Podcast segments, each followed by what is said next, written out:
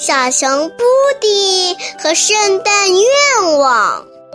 从十二月一日到十二月二十四日，每天一个故事，每天收集一个圣诞愿望。圣诞倒计时开始啦！十二月二日，第二天，布迪醒来，发现太阳已经升升得老高了。懒洋洋的放着光，不是吧？布迪竟然睡过头了。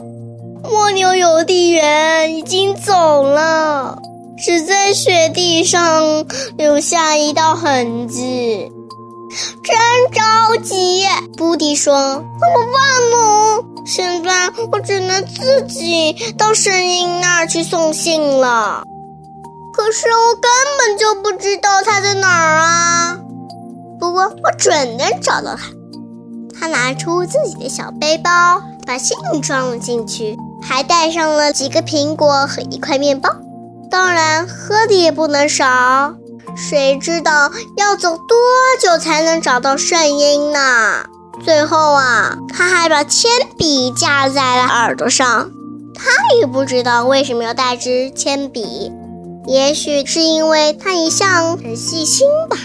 布迪挎上背包，走出家门，一步一步向森林走去。今天就讲到这里啦，你们还想听后面的故事吗？迎大家明天继续收听哦！哈，再见。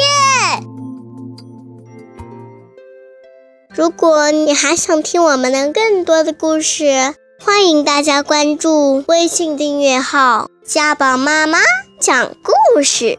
我在那儿，我等着你哦。